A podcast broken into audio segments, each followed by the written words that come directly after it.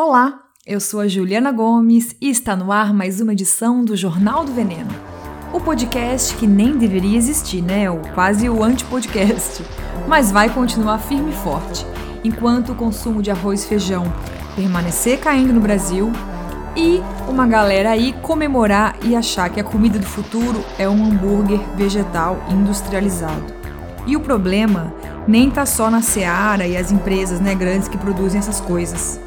Eu me recuso a viver num mundo onde a comida do futuro seja um hambúrguer, né? Deus me livre. O programa de hoje é o último da temporada. Sim, mas eu volto com tudo e com várias novidades no final de agosto, tá? Esse episódio 10 começa com uma retrospectiva das notícias alimentícias mais bafo desse primeiro semestre de 2020. Depois, eu vou falar sobre como seria esse outro sistema alimentar possível, bem diferente da podridão que a gente vive. E encerro com a participação do nosso labrador humano, o socioambientalista Tiago Ávila, que vai ajudar a gente a encontrar saídas. E mais uma vez, esse episódio conta com o apoio do Instituto Brasileiro de Defesa do Consumidor, o IDEC. Bora começar então o produtor rural brasileiro ele é o que mais preserva. Nós não passamos muita fome, porque nós temos manga nas nossas cidades.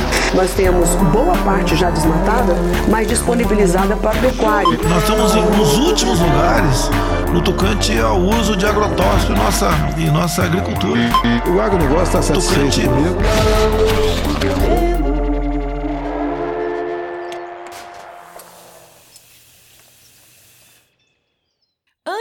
Mais nada, se prepare. A segunda temporada do Jornal do Veneno, que tá chegando aí, vem com várias novidades. A gente vai falar horrores das eleições municipais. Quais são as competências dos prefeitos e vereadores quando o assunto é alimentação, por exemplo? Infelizmente, não tem como citar aqui todas as tretas de todos os candidatos a prefeito no país, né? Mas eu vou tentar apontar algumas coisas, tá? Pelo menos dos candidatos a prefeito das capitais e que vão tentar a reeleição. Porque tá cheio de prefeito, candidato a prefeito que é amigo do agronegócio. E já deu de eleger político motosserra, né? Enfim, aviso dado, bora pro giro de notícias. Se você é um ouvinte fiel, já sabe da quantidade gigantesca de notícias alimentícias catastróficas que a gente viveu em 2020 até agora. Mas eu quero refrescar a minha memória e a sua. Eu quase fritei aqui os meus miolos para conseguir decidir o que, que foi mais importante e que merece mais atenção nesse primeiro semestre. E como a ideia do programa é ser curto, o que não vai acontecer, me desculpa, um monte de coisa importante vai ficar de fora, tá? Mas eu quero começar com um assunto que eu já falei no episódio 6 do Jornal do Veneno, que foi ao ar no mês de maio. É uma questão que está muito longe de ser resolvida e escancara a força e o poder dessa galera que comanda o mercado das carnes. Até agora, mês de julho, o Ministério Público do Trabalho segue na batalha para interditar os frigoríficos que viraram ponto de disseminação do coronavírus no interior do país ou pelo menos né, obrigar as empresas a seguir um mínimo de protocolos de segurança. E o que dificulta o trabalho dos procuradores é que não existe um levantamento nacional dos casos de trabalhadores infectados nos frigoríficos, né? É óbvio que essas empresas estão tentando ao máximo abafar os casos, para não correr o risco de ser interditadas, né? E os donos perderem seus dinheirinhos.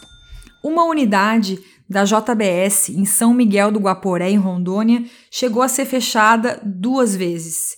E por causa dela, os casos de Covid na cidade aumentaram em mil por cento. É surreal.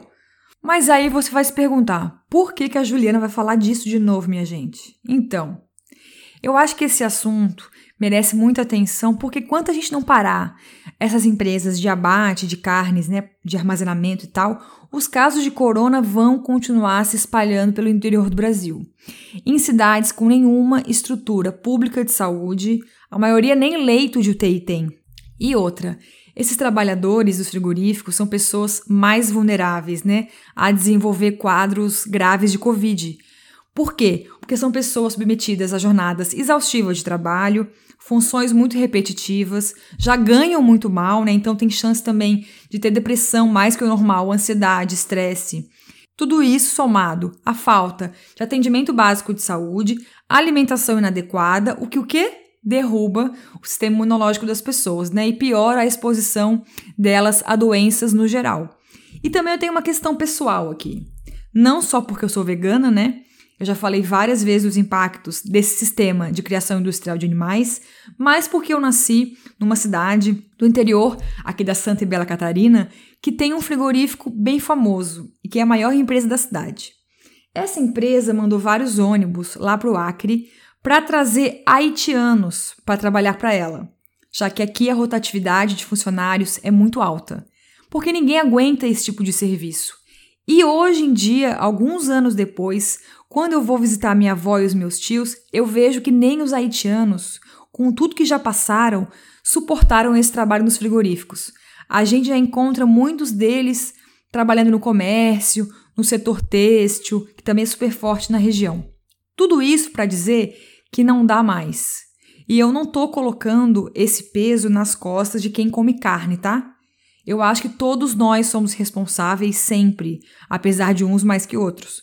Mas é uma questão estrutural mesmo, é coletivo.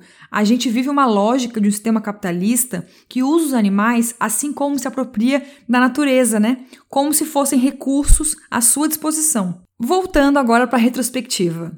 Outra treta inaceitável foi o drama da merenda escolar.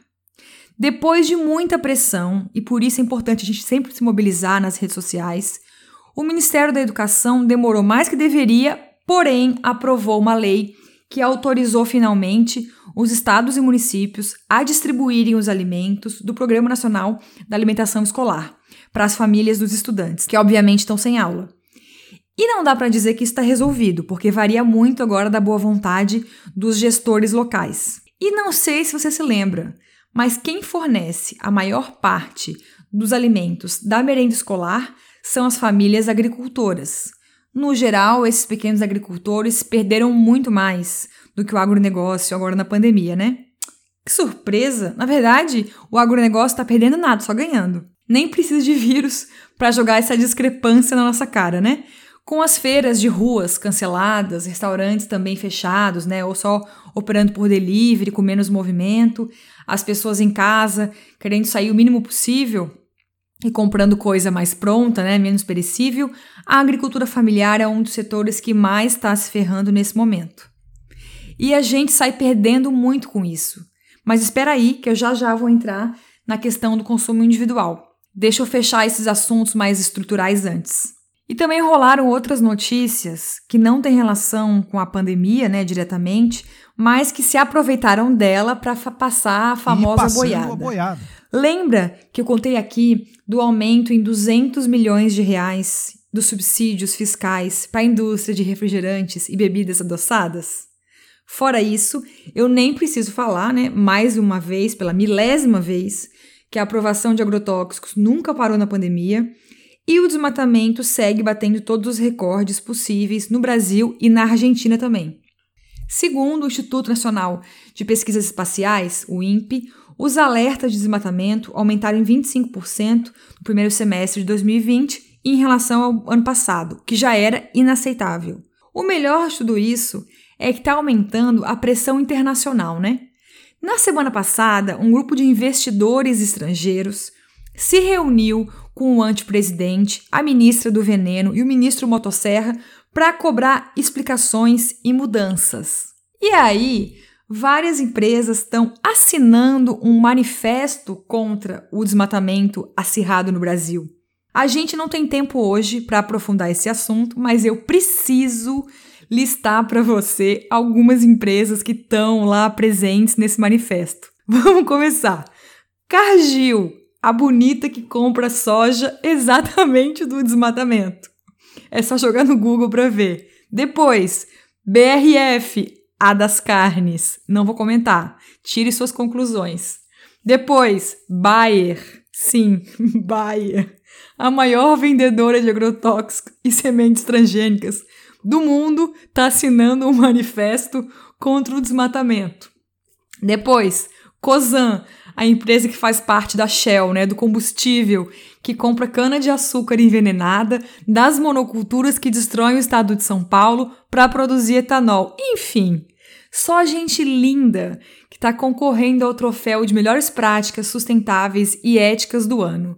A hipocrisia manda beijos, né? Outra bomba que caiu no nosso colo, né, foi o projeto de lei de privatização da água e saneamento básico. Esse tema merecia um programa só para isso, né?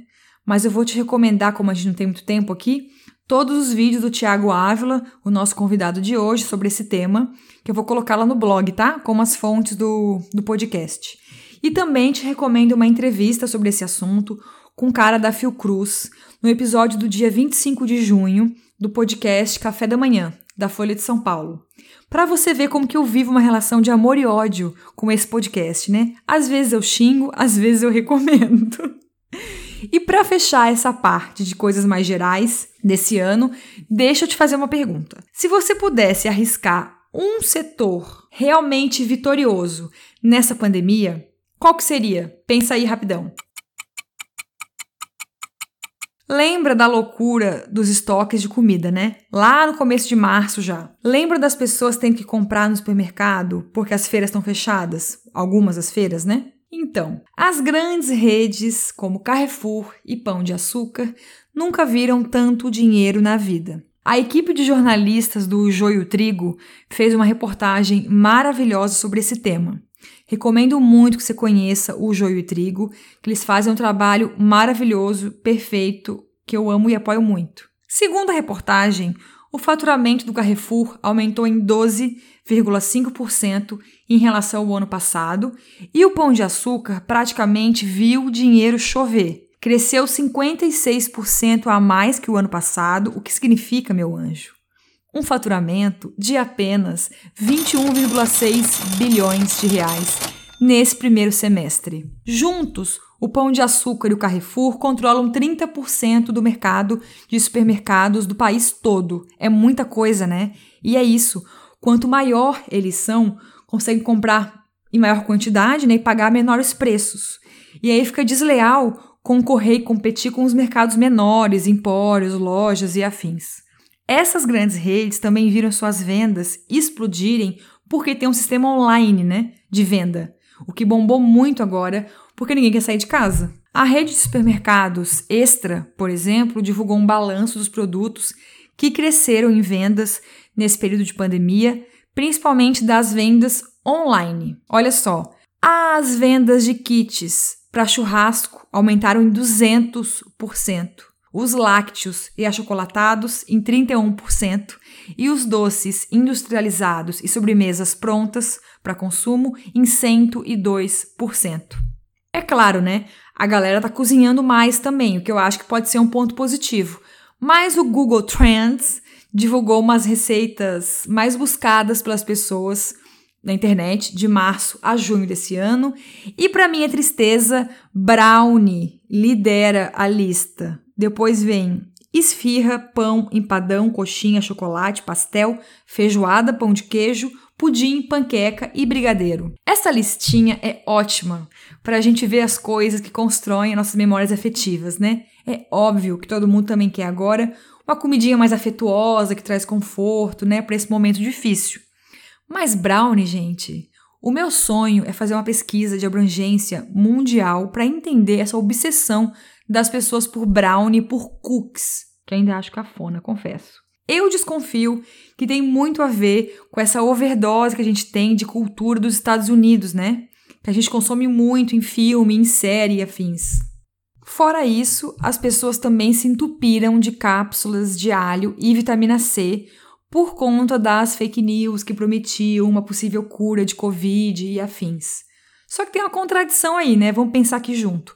De um lado, cresce o consumo de comida ultraprocessada e cai o de hortaliças frescas. E isso faz o quê? Derruba a nossa imunidade. Do outro lado, as pessoas se entopem de receitas caseiras que querem fazer milagre para aumentar a imunidade. Existe. Não faz o menor sentido. Eu entendo, claro, né, que também é um reflexo disso a nossa confusão mental, A gente tá com medo, tá ansioso com o futuro, preocupado com o desemprego, enfim. Eu não quero julgar ninguém aqui, né? E para piorar, a gente tem ainda as blogueiras fitness fazendo terrorismo alimentar, mostrando vidas perfeitas, com rotinas de autocuidado na pandemia, super aprendizados, yoga às 5 da manhã, muita comida low carb e as piadinhas gordofóbicas de WhatsApp, né? E ainda tem o boom, né, dos aplicativos de comida. Só o iFood divulgou que o número de restaurantes que aderiu ao aplicativo subiu 13% em abril e os pedidos cresceram em torno de 30% no geral. Só no mês de março, no começo da pandemia, foram mais de 30 milhões de pedidos de comida na plataforma. E os caras nem têm vergonha na cara de pagar uma miséria para os entregadores, né? E deixar todos eles a Deus dará no meio de uma pandemia sem apoio nenhum. Eu falei disso no episódio 3, lembra do Jornal do Veneno? Mas não, né?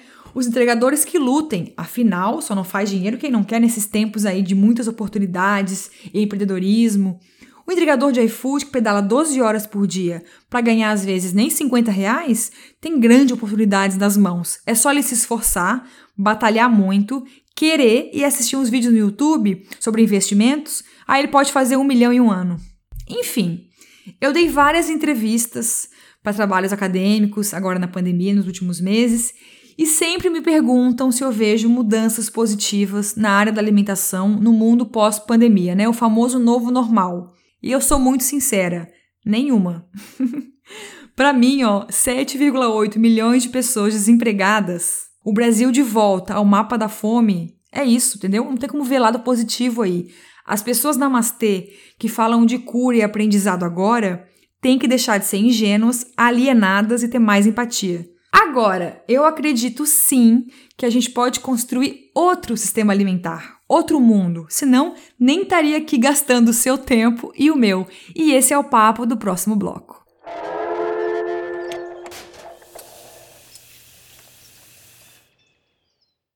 Se você abrir o Instagram agora de uma dessas coaches que se passam por nutricionistas, ou de nutricionista lifestyle famosão mesmo, ou abrir um site de notícias, vai encontrar muita informação do tipo coma isso, não coma aquilo. Ou seja, uma abordagem que sempre coloca a alimentação nas costas das pessoas individualmente. Como se para ser saudável bastasse ter força de vontade, se organizar, se planejar e fazer escolhas certas, contar nutrientes e pensar unicamente na sua saúde do seu corpo. É sempre você, você, você, você, você, você, você, você. E isso que eu nem vou entrar na questão da obsessão por emagrecimento, né? Que essa é outra conversa. Mas não.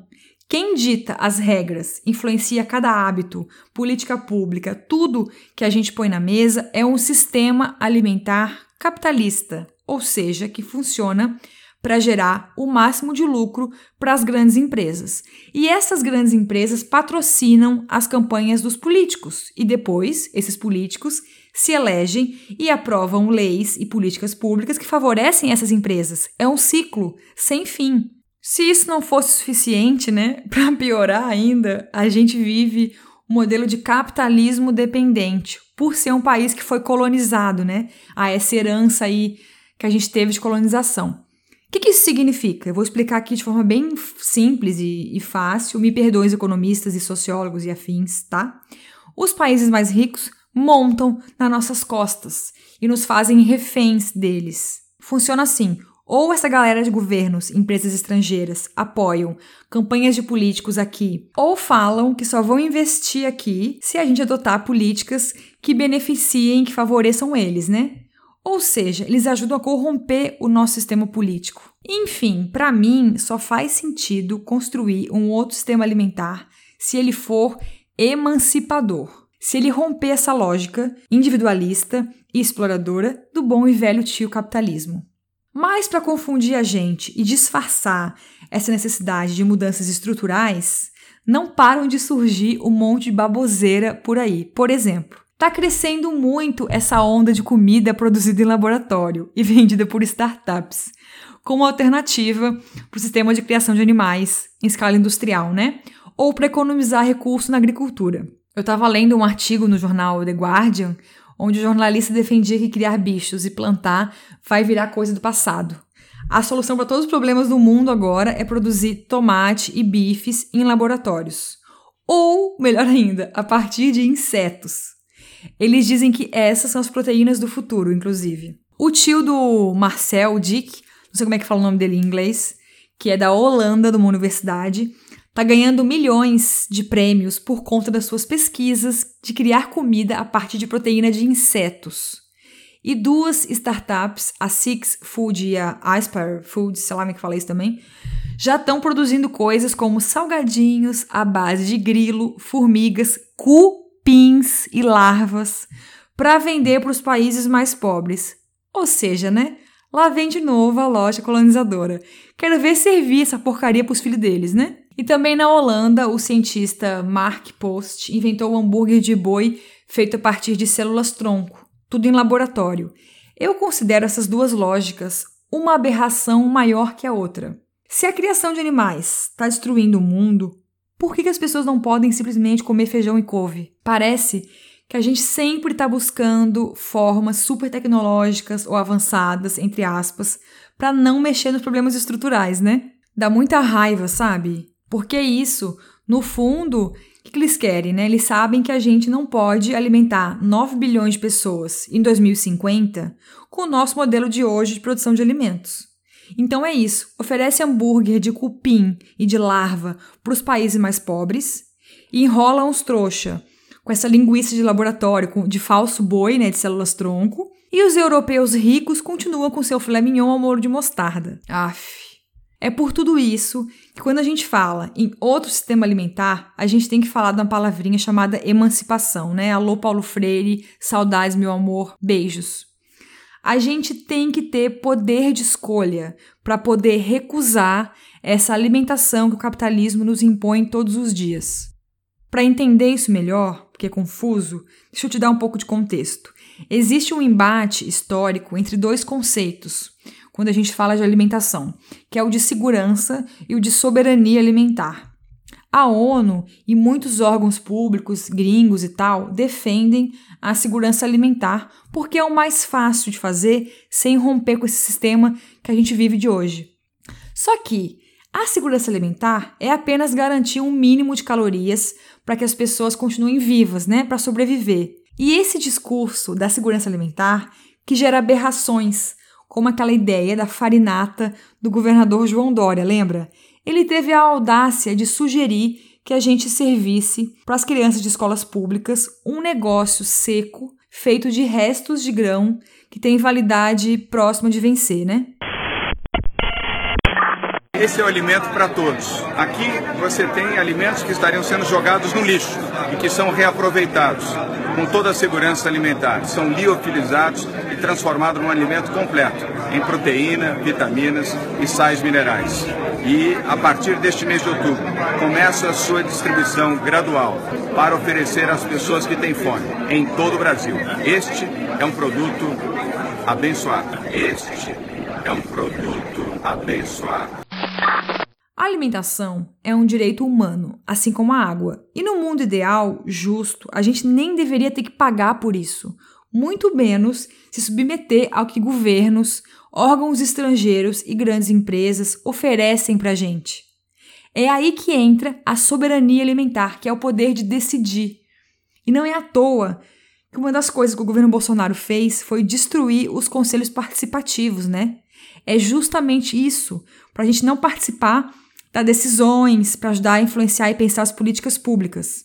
Quem fala bastante em soberania alimentar é o povo do movimento sem terra, né? Movimentos campesinos que lutam pela reforma agrária. O que quer dizer? A gente tem que distribuir de forma mais justa as terras desse país, para assim poder escolher de que forma plantar o que plantar também, né? Chega de soja transgênica e também como distribuir esses alimentos, ou seja, um sistema que alimenta todo mundo, independentemente de dar lucro ou não. Dessa forma, a gente pode acabar com os desertos alimentares, né? Ter comida fresca para todo canto desse país. Tudo isso também exige né, e passa por leis mais rígidas que nos protejam de emboscadas da grande indústria, das manipulações do marketing, e assim a gente pode escolher as coisas com mais liberdade, né, com menos influência externa, vamos dizer assim. Na verdade, Se a gente pudesse ter poder de decisão de fato, essas mega multinacionais de ultraprocessados nem estariam mais aqui, né? Imagina que sonho viver num mundo sem a Nestlé coagindo as mães a trocarem leite materno pela fórmula e compostos lácteos, hein? Não vejo a hora.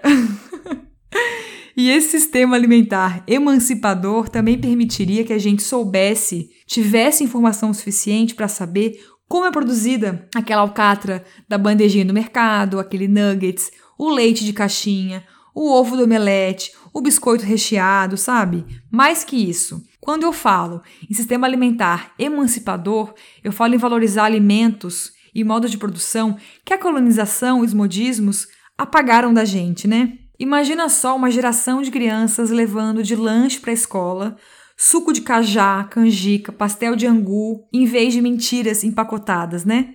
Imagina um sistema alimentar que reconhece saberes das cozinheiras da roça, dos quilombos, das periferias, que não estudaram na França e nem têm estrelas Michelin. Imagina que sonho empoderar as pessoas para coletarem plantas na rua, né? Que nascem espontaneamente, as punks, sem ter vergonha, achar é coisa de pobre.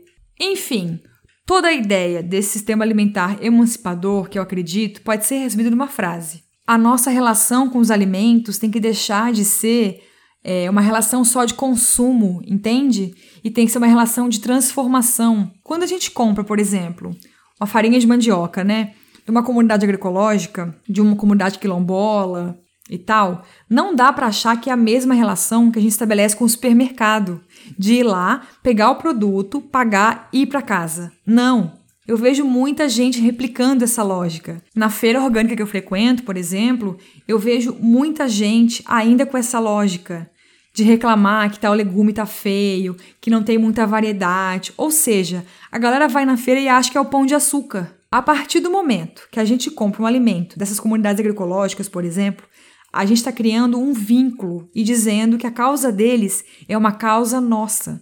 Isso significa que o tomate, se não tiver tão bonito, a gente tem que continuar comprando, porque no fundo é o mesmo tomate. Ele ainda é saboroso.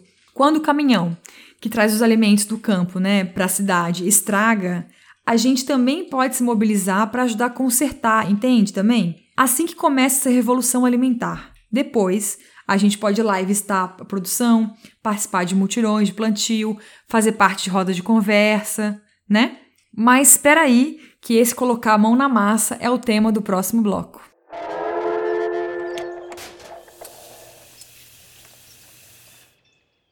Finalmente, o momento, depois de 10 episódios desse podcast, que é uma luz no fim do túnel. Primeiro que a gente nunca pode esquecer da quantidade de projetos, iniciativas incríveis que fazem um trabalho maravilhoso há anos para ajudar a construir esse outro sistema alimentar. Também existem muitos institutos, como o IDEC, né, que eu falo sempre aqui, que tem diversas campanhas de conscientização, de informação, de orientação para guiar a gente para construir esse outro sistema alimentar.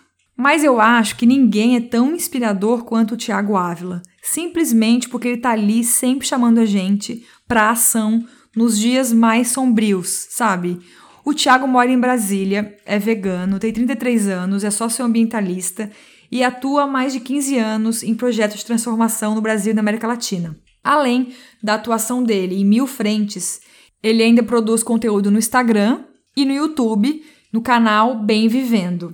Eu comecei a conversa com o Thiago com a pergunta que mais fazem para ele sempre: como ser otimista com o nosso cenário político, mais pandemia, mais um monte de notícia ruim. Olá, Juliana. Olá, todo mundo que acompanha aqui o Jornal do Veneno. Que trabalho importante que é feito aqui a partir desse veículo de divulgação de um outro mundo, né? De uma outra forma de se relacionar com a sua alimentação, de se relacionar com a natureza. É um prazer imenso poder estar participando desse momento com vocês. É, realmente a gente vive tempos difíceis, né? E ter essa compreensão não significa a gente ficar anestesiado, a gente ficar pessimista, inclusive. Porque quando a gente compreende a dureza do mundo, uma sociedade que explora, que oprime, que destrói a natureza, que explora também animais não humanos, coloca uma situação realmente encruzilhada para a gente, né? E maquiar essa análise seria um equívoco, porque no fim das contas isso aí está na nossa cabeça, essa outra, outra realidade, não no mundo material, no mundo real. Mas a partir do momento que a gente tem essa análise, mesmo que pessimista da situação, a gente pode abrir o espaço justamente para a nossa ação. E a nossa ação ela precisa e deve ser no cotidiano otimista, porque é a partir da ação que a gente tem pequenas vitórias, que a gente sobrevive a todos os piores desafios que esse sistema tenta colocar para nós, né? Então a gente viu desde antes um governo de terra devastada, mas agora na pandemia também a boiada passando com muita força, né? O recorde do desmatamento e vários outros dados, entre esses os que você colocou aqui, né, Juliana? É, de toda forma, a nossa ação cotidiana, um trabalho de formiguinha organizado, disciplinado, consistente ao longo de anos, ele vai dando resultado. Ele vai trazendo pessoas, ele vai criando vínculos entre as cidades, o campo e as florestas, e a partir disso a gente consegue transformar. Então, toda vez que as pessoas me perguntam sobre otimismo, é sempre o otimismo da ação, da vontade, por estar agindo, por nós estarmos em movimento, a gente sabe que a luta não para, a gente sabe que todo dia a gente tem pequenas vitórias, as derrotas em momentos de retrocesso elas acontecem também e é parte do processo, mas a gente não para de se juntar, não para de acumular força para a grande batalha do nosso tempo, né? E é daí que vem o otimismo.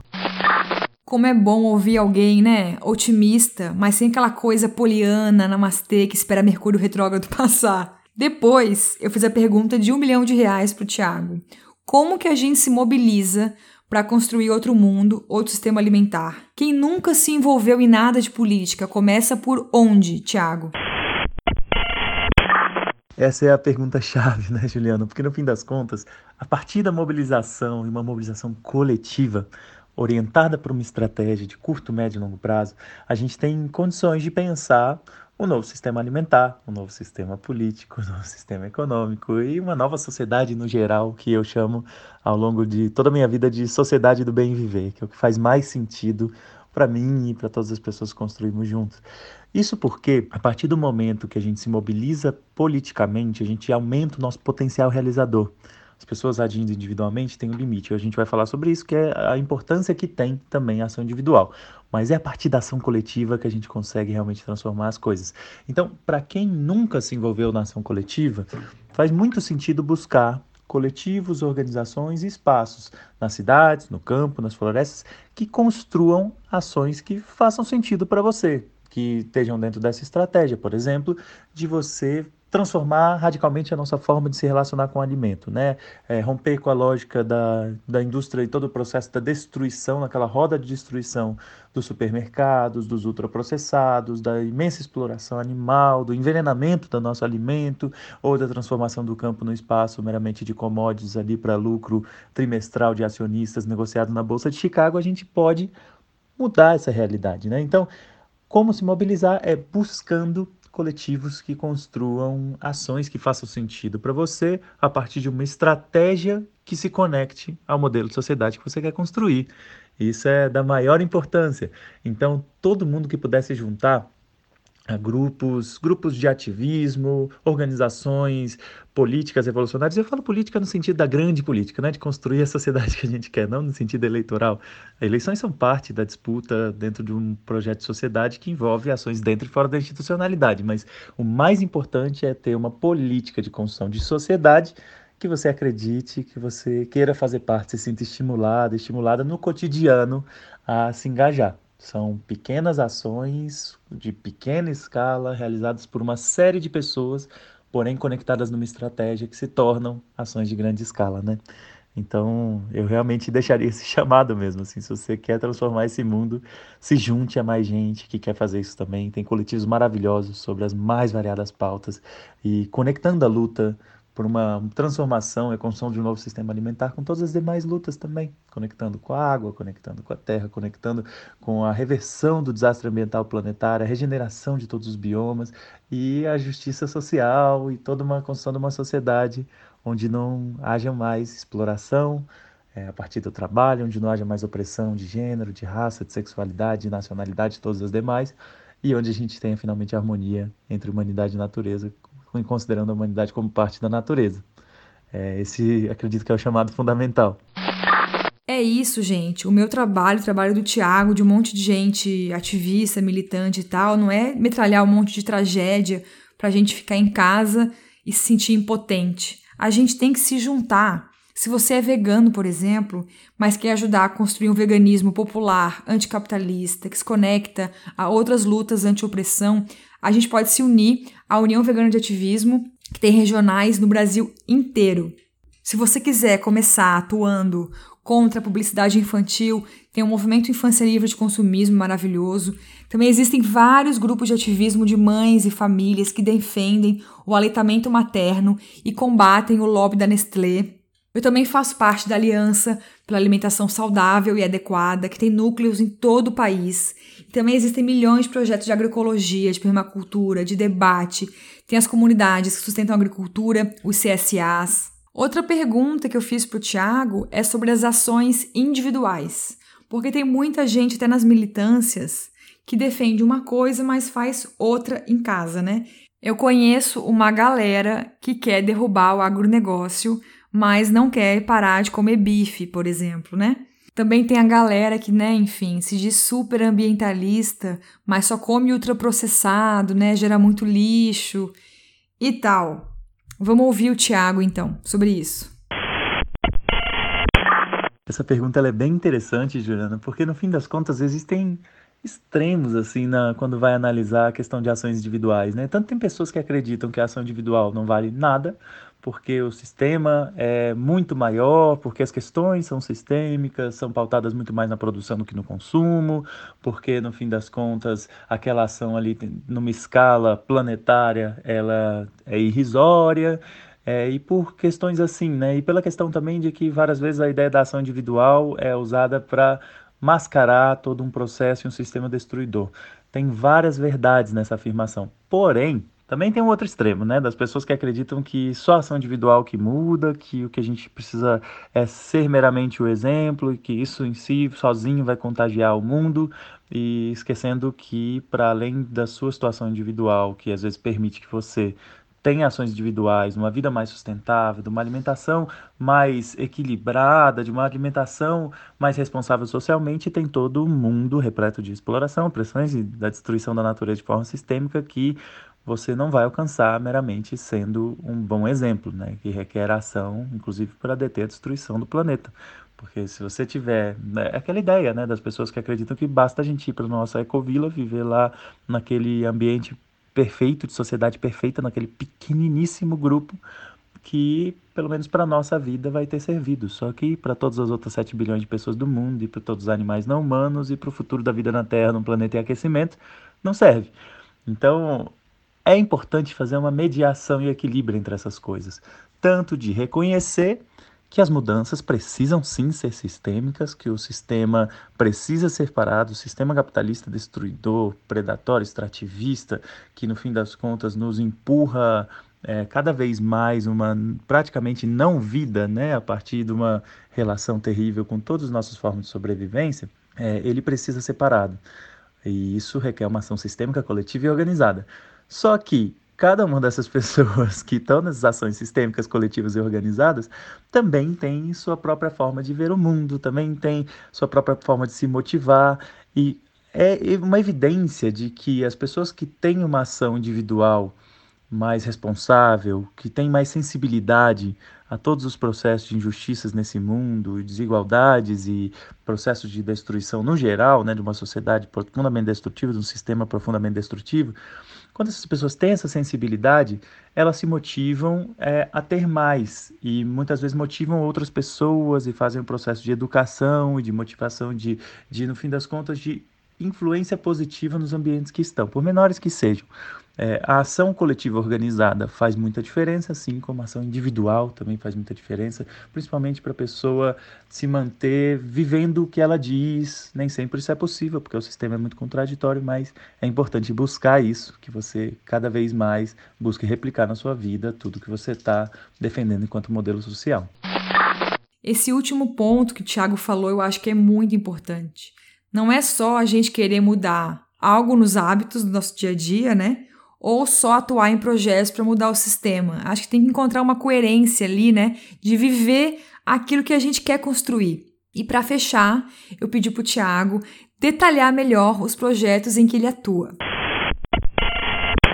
Eu construo, junto com outras formiguinhas, há bastante tempo, as comunidades agroecológicas do Bem Viver, os mutirões do Bem Viver, que agora está tendo mutirão do Bem Viver Resposta à Pandemia, que está um processo inspirador, mas o mutirão do Bem Viver Resposta à Pandemia, vou começar por ele, é uma ação emergencial humanitária de combate à fome no primeiro momento e depois de enraizamento territorial e regeneração. Porque ela funciona assim.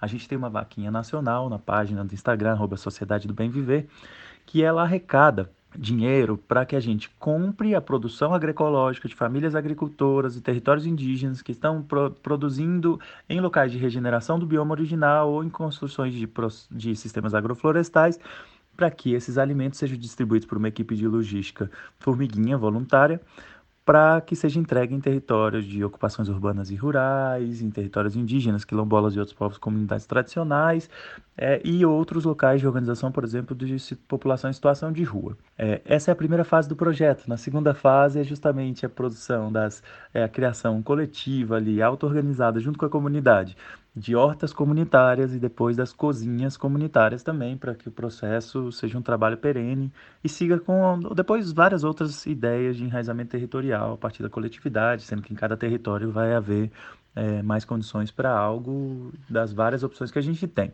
Mas o mutirão do bem viver são essas duas fases. Primeira fase, ação emergencial de combate à fome, e a gente está atuando em mais de 16 estados e, enfim, é, milhares de famílias já foram alcançadas aí nesse processo, mais de mil pessoas voluntárias. Se você quiser se somar como voluntário, voluntário vai ser muito bem-vindo, bem-vinda. E tem as comunidades agroecológicas do Bem Viver, que esse é um projeto tão inspirador, tão bonito, né? Porque no fim das contas são, é, e já não é mais uma ação emergencial, é uma ação perene que funciona, em que a gente conecta famílias da cidade com famílias agricultoras no campo, nos territórios indígenas. Então, por exemplo, a gente tem mais ou menos 20, 30 famílias conectadas com uma família indígena no território ou com uma família agricultora em outro território. A gente já tem várias comunidades funcionando no Distrito Federal, em Santa Catarina, estamos crescendo cada vez mais para outros locais. E a ideia é que essas pessoas financiam um projeto de regeneração daquele bioma em sistemas agroflorestais e como fruto disso, fruto de um planejamento agroecológico, a gente colhe de 10 a 14 itens dentro de uma cesta de alimento toda semana e troca experiência em encontros semanais, que a pandemia não permite os encontros semanais agora, mas troca experiências, rodas de conversa, é, capacitações, uma série de coisas de um convívio comunitário profundamente saudável, né? Troca receitas, troca troca de ideias sobre valor nutricional daqueles alimentos, daquelas hortaliças tradicionais e tanta coisa incrível que vai nas cestas. Enfim, é um processo muito massa, assim. Além disso, tem um mutirão mensal. Tudo isso foi paralisado pela pandemia e está sendo um processo de entrega por enquanto. Mas quem fizer, quiser fazer parte vai ser mais que bem-vindo e bem-vinda. Não importa o estado que você está, em todos os lugares a gente quer trazer essa ideia e trazer essa construção para a gente transformar o mundo. No fim das contas, a tarefa é essa, né, Juliana? A gente se coloca para isso, né? Nós temos uma missão histórica para cumprir aqui que é acabar com a exploração, todas as opressões, a destruição do planeta, para colocar no lugar dessa sociedade uma sociedade do bem viver. E eu, bom, sou uma formiguinha, assim como você também é, e tantas outras pessoas que estão ouvindo a gente aí, que vão colocar a mão na massa junto para a gente realizar esse nosso grande propósito de vida. É um prazer estar aqui, tamo junto. Eu amo esse projeto das sociedades agroecológicas do bem viver. Já participei de um multirão de plantio aqui em Santa Catarina. Eu acho que ele é maravilhoso porque exemplifica certinho o que eu falei no bloco anterior, né? Um sistema alimentar possível onde a relação entre quem produz e quem come não é de vendedor e consumidor, é de parceria mesmo. Enfim, que honra ter aqui com a gente o Tiago. Muito obrigada, querido. É muito bom estar do seu lado nessa luta, viu? Você me enche de força e de muita esperança.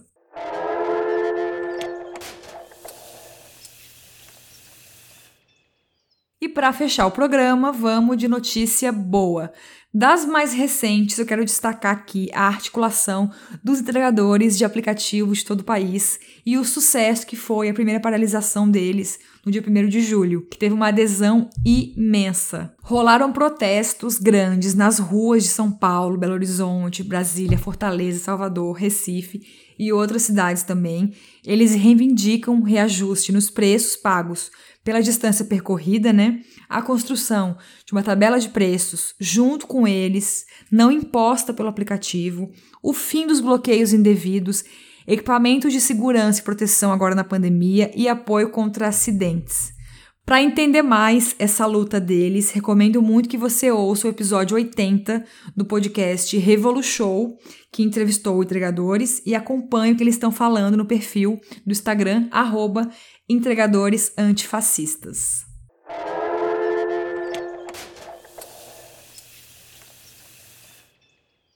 Ai, meu coração, chegamos ao fim da temporada inteira do Jornal do Veneno. A gente volta agora só final de agosto. Eu tenho que admitir que eu fui muito ingênua. Eu achei que fazer um podcast fosse muito mais simples, mas eu quero sempre abraçar o mundo, né? E ler tudo, falar de todos os assuntos do mundo, mas enfim. Agradeço muito o seu apoio, a parceria, a divulgação, sugestões, comentários. E eu te espero aqui, final de agosto de novo, tá?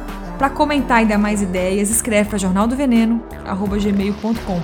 Quem me aguentou em todos os episódios foi o Lúcio, meu conge, que editou o podcast. Obrigada, Lúcio, te amo. A arte do programa foi do Vitor Uemura e as músicas, vinhetas maravilhosas do grande artista Gu. Um beijo de máscara.